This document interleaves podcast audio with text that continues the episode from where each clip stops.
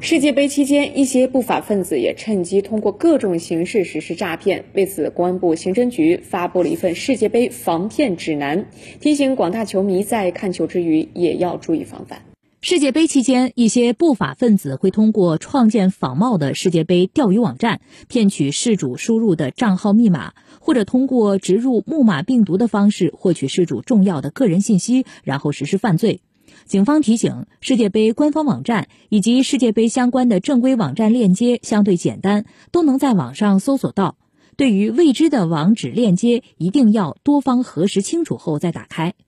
还有不法分子会开发一些虚假的观赛直播软件，这些软件中大多带有木马病毒，盗取事主个人信息，或者带着一些诱导博彩类的插件，欺骗事主参与投入钱财。警方提醒，只有通过官方软件商店下载的应用软件，才可能是正规的应用软件。未知来源的应用软件不要安装，更不要通过扫码或者网址点击的方式下载应用软件。